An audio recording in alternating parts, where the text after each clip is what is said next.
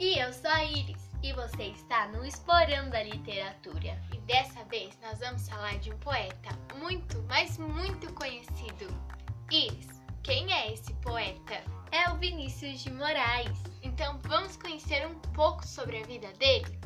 Marcos Vinícius de Moraes, mais conhecido como Vinícius de Moraes, foi um poeta, dramaturgo, jornalista, diplomata, cantor e compositor brasileiro. Nasceu no ano de 1913 na cidade do Rio de Janeiro. Ele é filho de Clodoaldo Pereira da Silva Moraes e Lídia Cruz de Moraes.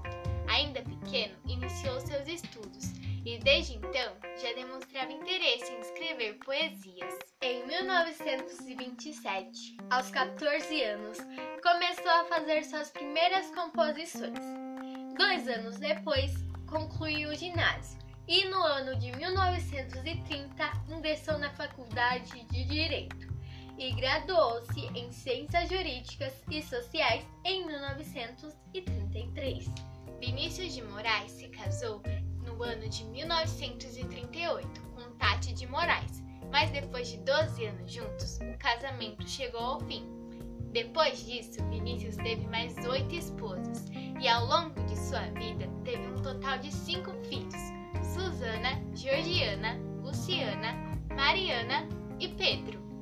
Ele faleceu em 9 de julho de 1980, aos 60 anos, por edema pulmonar.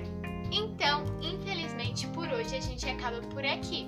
Mas semana que vem voltamos com a biografia de uma escritora, jornalista, poeta e professora brasileira.